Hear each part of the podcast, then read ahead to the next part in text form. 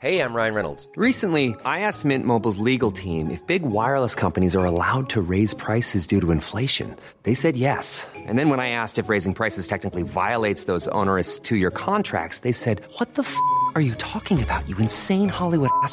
So to recap, we're cutting the price of Mint Unlimited from $30 a month to just $15 a month. Give it a try at mintmobile.com slash switch. $45 upfront for three months plus taxes and fees. Promo for new customers for limited time. Unlimited more than 40 gigabytes per month. Slows. Full terms at mintmobile.com. Rock et Folk Radio, c'est l'interview de la semaine. Et cette semaine, nous avons la chance de recevoir un des tout meilleurs groupes de pop française en la personne ou les personnes, peut-on dire, de Lulu Van Trapp. Bonjour. Bonjour, bonjour. Alors déjà, vous êtes ici pour présenter euh, ce nouvel album, I'm Not Here to Save the World. Commençons d'abord par le personnage de Lulu Van Trapp. Est-ce que le principe, c'était de noyer les pistes et être plus une unité qu'un groupe? Un peu. Alors en fait, euh, avec Max, quand on a commencé euh, Lulu Van Trapp, on était juste euh, tous les deux.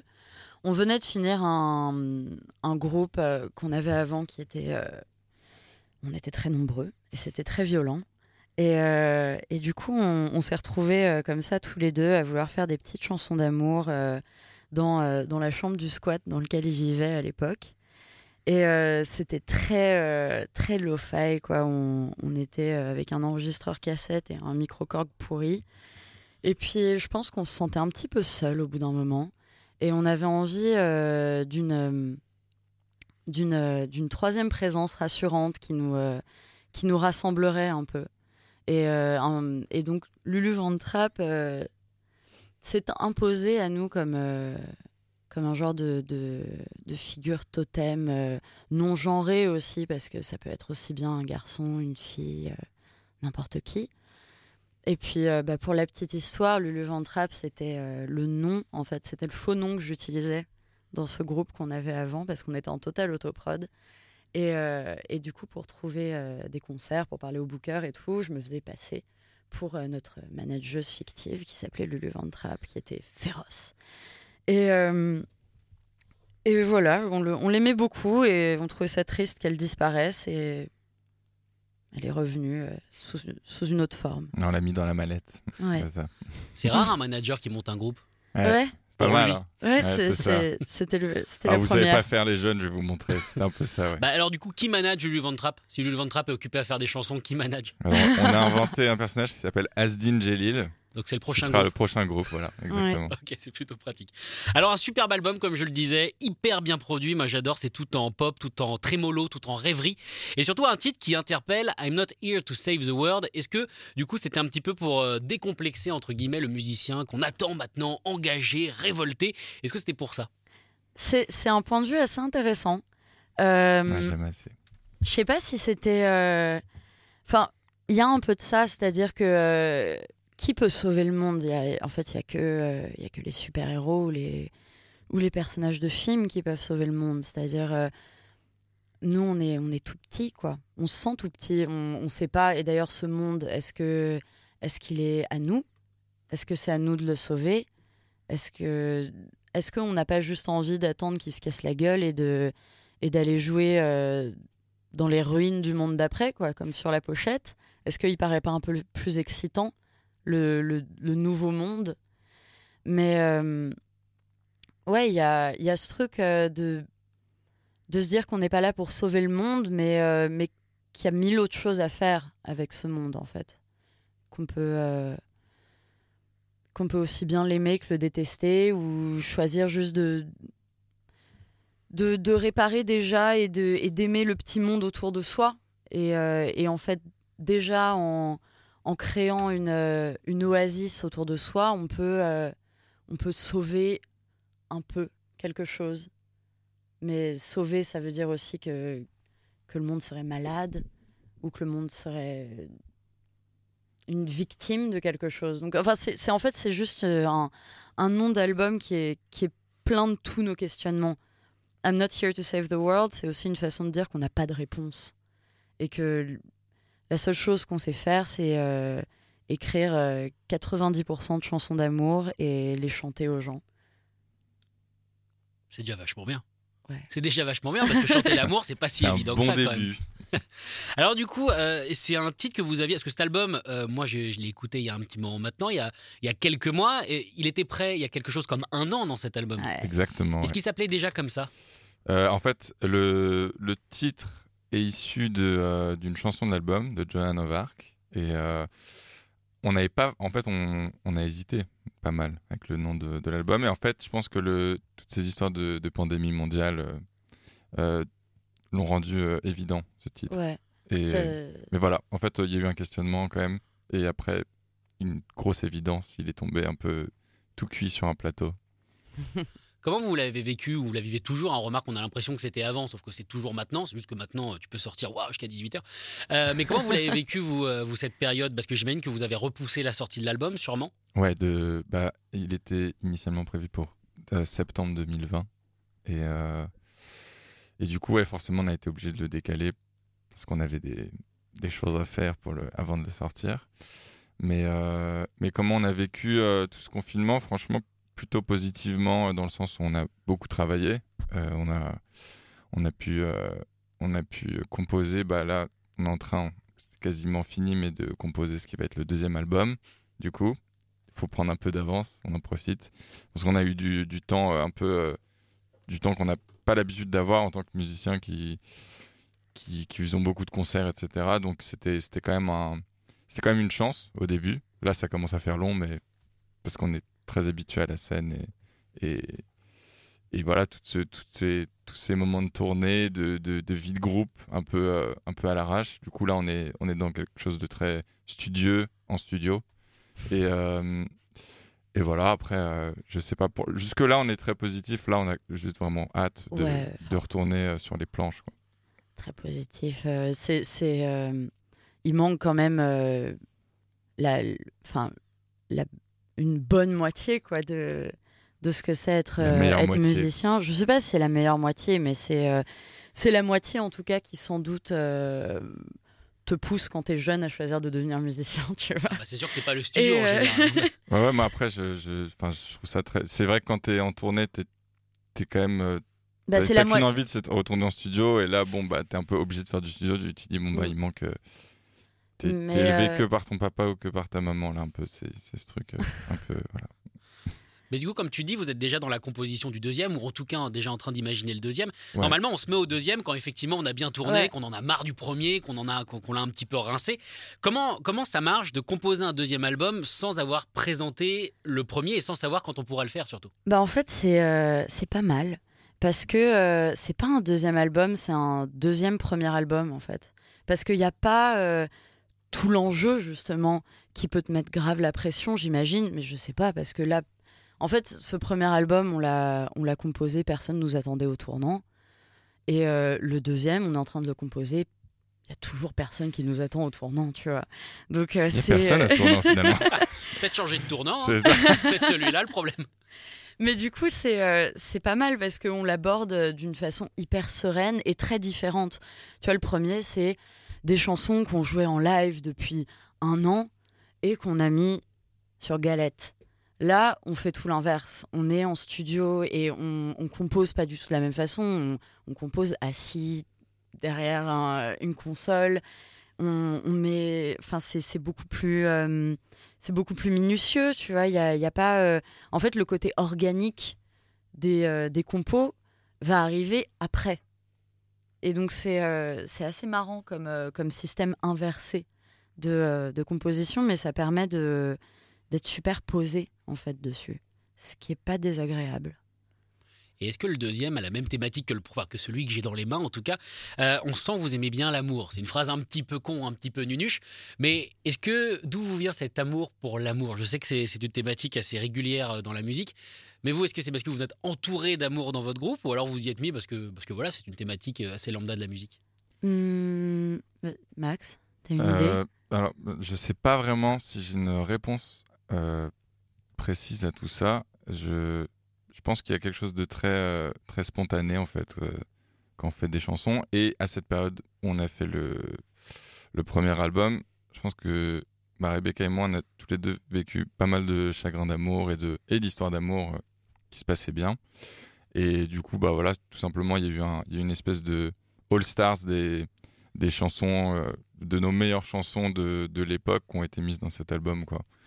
Et effectivement, ouais, bah, vu qu'on a été, euh, il y a eu, je sais pas, il y a eu, euh, il y a eu pas mal de, il y a eu pas mal d'ambiances différentes où on était en couple ou célibataire, à la recherche de l'amour ou machin. Du- Enfin voilà, je pense qu'assez simplement, ça, s'en est résulté des, Hmm. des chansons, quoi. Mais je pense aussi que, que la musique, c'est. euh, enfin, en tout cas, la façon dont on l'a fait, elle, naît d'un geste d'amour, quoi. Et, euh, et qu'en fait, euh, c'est. euh, mais, mais le geste d'amour, il peut être aussi bien extrêmement destructeur, extrêmement violent, ou bien très doux et, et très léger.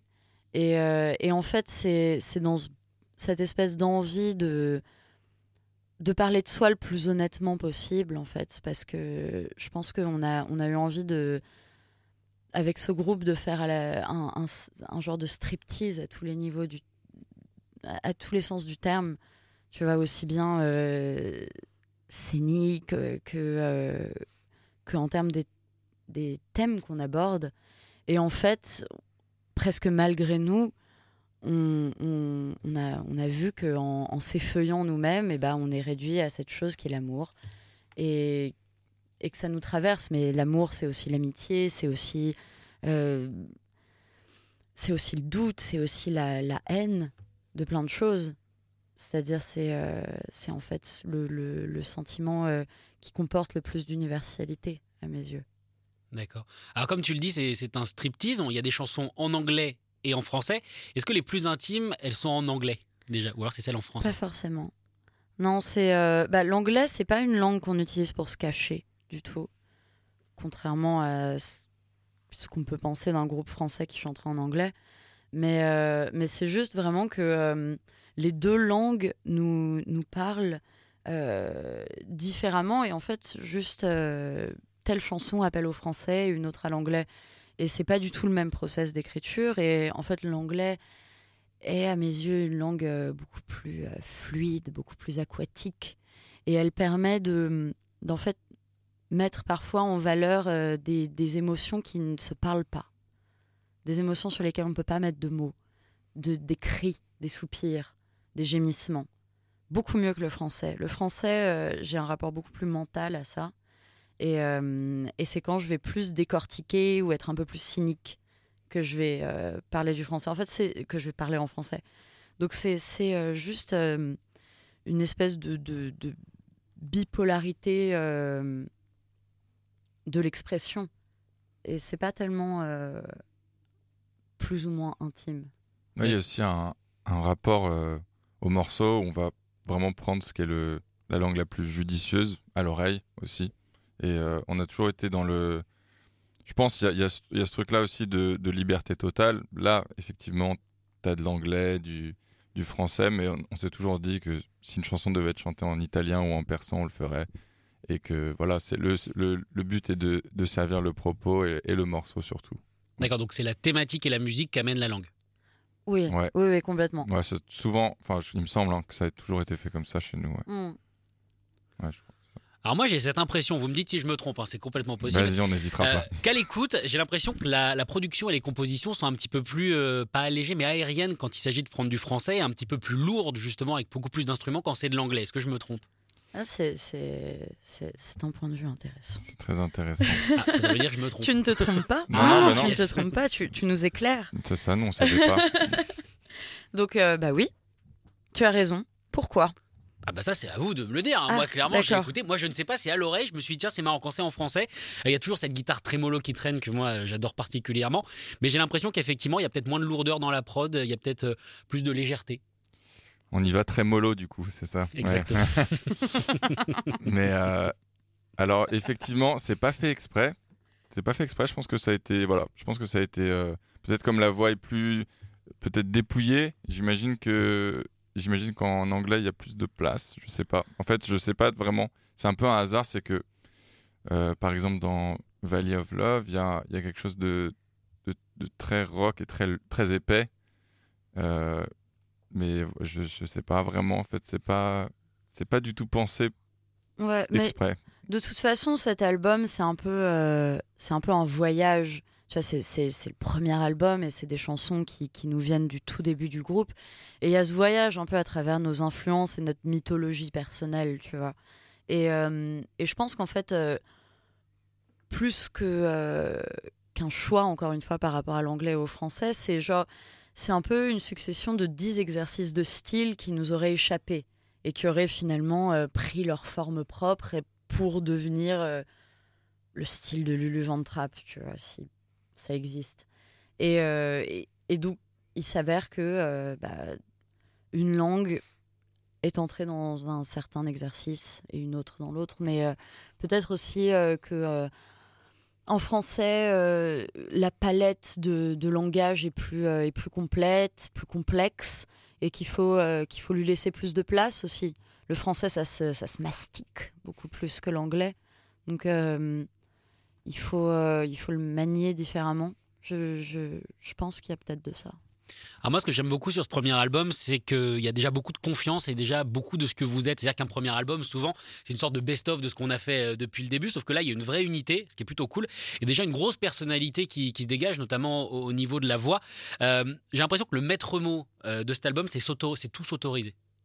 Oui, c'est un peu la base du groupe. On, l'a- on appelait ça euh, avant euh, du coup le groupe de tous les interdits. C'est-à-dire qu'on en fait, on, était du coup dans un, dans un projet où on était beaucoup de têtes pensantes. Et du coup, plus tu as de têtes pensantes, plus tu as du mal à aboutir à une seule idée.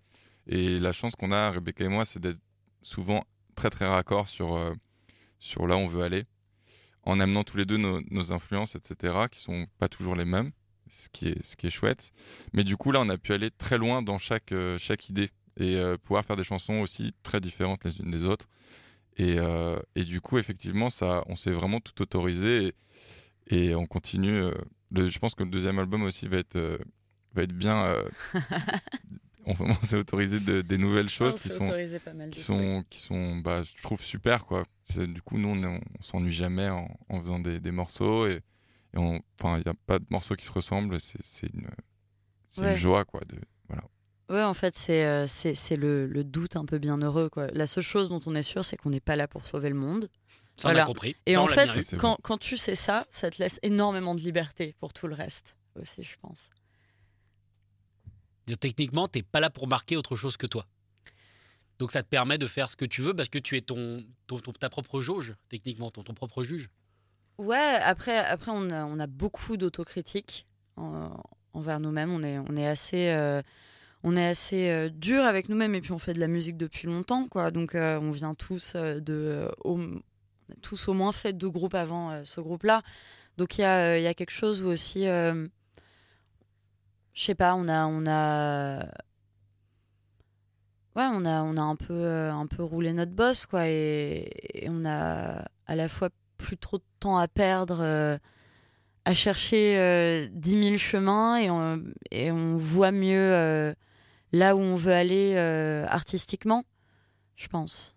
Est-ce que c'est compliqué en 2021, quand maintenant ça fait allez, 50 ans qu'on va dire qu'on est rentré, même 60 ans qu'on est rentré dans l'ère du rock'n'roll, est-ce que c'est compliqué d'essayer de ne s'inspirer de rien?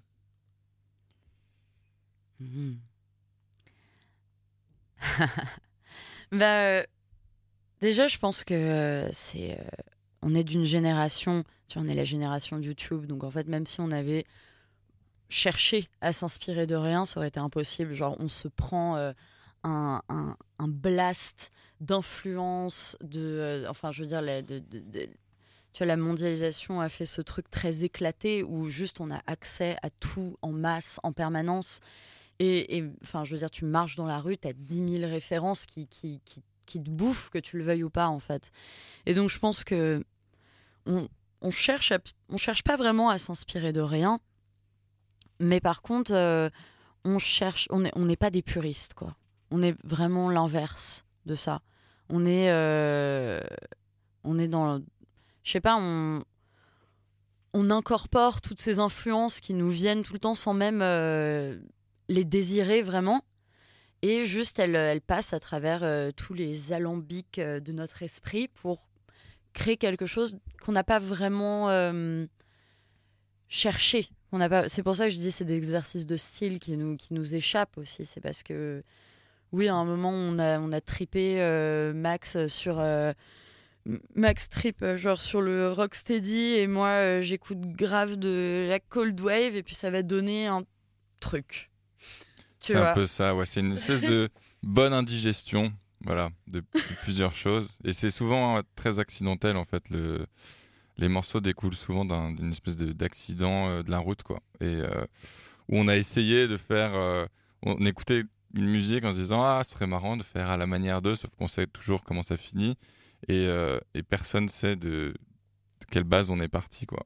Et, c'est- très marrant, quoi. On a une façon un peu, un peu bizarre de de réinterpréter les, les influences qui nous, qui nous bercent en fait et qu'on découvre dans, bah, tu vois, dans le monde actuel, quoi, des nouvelles choses tout le temps. Parce que moi, le, le groupe euh, auquel m'a fait penser le vôtre, alors peut-être qu'on vous le dit souvent, c'est peut-être les Rita Mitsuko. Ouais, ben oui. Ouais, Ah. désolé, je suis vraiment désolé. Mais euh, c'est vraiment celui-ci. Et ils soit- s'excusent tous après d'ailleurs. Ouais, Bah oui, non, mais moi. Non, que ce soit la folie de la voix ou alors euh, bah, le côté un petit peu avant-gardiste de la musique, parce que ce qu'ils faisaient aussi à l'époque, eux, bah, ça se faisait pas vraiment. Vous avez peut-être pas le côté funky, entre guillemets, mais je trouve qu'il y a, Non, pas très funky, non. qu'il y a ce, ce vrai côté fraîcheur, en tout cas, qu'apportait les Rita Mitsuko dans les années 80. Je sais Bah, pas si c'est quelque chose que vous écoutiez. ou- Complètement. Alors en fait, euh, écouter, on n'a pas tant écouté, euh, à vrai dire. Après, on, on- voilà, il y a des, ils ont des, les gros tubes, on les, on les adore et on les, on les entend à toutes les booms évidemment depuis 40 ans. Ah, les mais allez boum mais euh, mais ils ont un truc qui nous bah, je pense qui nous qui, nous parle vraiment déjà c'est ce euh, ils sont arrivés à une période où euh, où tu avais quand même beaucoup de chanteuses françaises qui étaient un peu nunuches et un peu le, pantin marionnette d'un d'un espèce de compositeur et du coup qui faisait chanter ses chansonnettes. Ce qui est cool avec les, les Rita Mitsuko c'était tout là enfin t'avais un, un vrai un vrai travail de binôme et et et Catherine Ringer se faisait pas du tout marcher sur les pieds. Il y a un truc. que- donc, je pense là-dessus, on peut se, on peut se dire que oui, on a un point commun avec eux.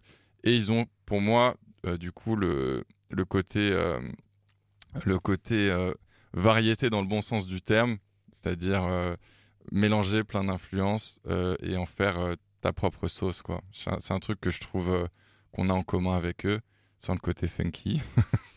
mais, mais voilà, après. C'est pas et, et puis ils ont un il y a- ils ont une- il y a une vibe en fait en tout cas. Il y a une vibe c'est pas forcément le style de musique euh, euh, je trouve que avec lequel on a des, des- Ouais, c'est presque plus la manière de le faire en Ouais, fait que tellement le style. c'est ça ouais.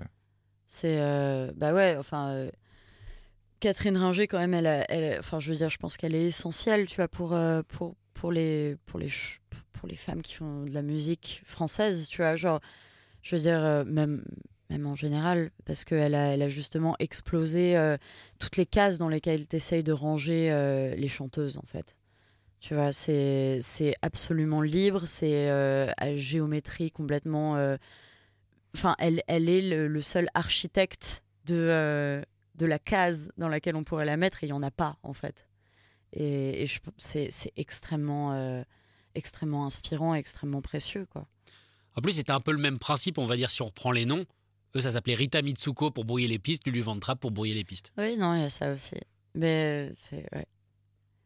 c'est une. euh, oui nous on n'est pas les Lulu Ventrap Bah, à la base, ça s'appelait Rita Mitsuko. Ah oui, hein, ouais. que- Non, et puis en plus on nous appelle les. oui c'est vrai on nous appelle les Lulu Ventrap Ouais non. Saloperie de journaliste. putain Toujours à modifier les mais noms. sur- surtout que bah, c'est euh, sou- souvent les gens pensent que c'est Rebecca qui est qui est Lulu Ventrap du coup euh, nous c'est c'est elle c'est Lulu et nous on est End of Traps tu vois c'est Le backing band. c'est la c'est la blague on est l'orchestre l'orchestre de- voilà Lulu Van Trapp, donc du coup, Max et Rebecca, merci beaucoup d'avoir participé à cette interview. Euh, je suis très content de vous avoir reçu. Évidemment, Merci, on va Sacha. découvrir toute la semaine euh, cette, euh, cet album euh, sur, sur cette antenne. Et puis, on lui souhaite évidemment euh, un beau parcours. hein, et en espérant vite avoir le deuxième et vous retrouver sur scène. Merci. Merci, on Sacha. a hâte. Écoutez tous les podcasts de Rock Folk Radio sur le site rockandfolk.com et sur l'application mobile. Planning for your next trip? Elevate your travel style with Quince. Quince has all the jet setting essentials you'll want for your next getaway, like European linen, premium luggage options, buttery soft Italian leather bags, and so much more. And it's all priced at 50 to 80% less than similar brands. Plus, Quince only works with factories that use safe and ethical manufacturing practices. Pack your bags with high-quality essentials you'll be wearing for vacations to come with Quince. Go to quince.com slash trip for free shipping and 365-day returns.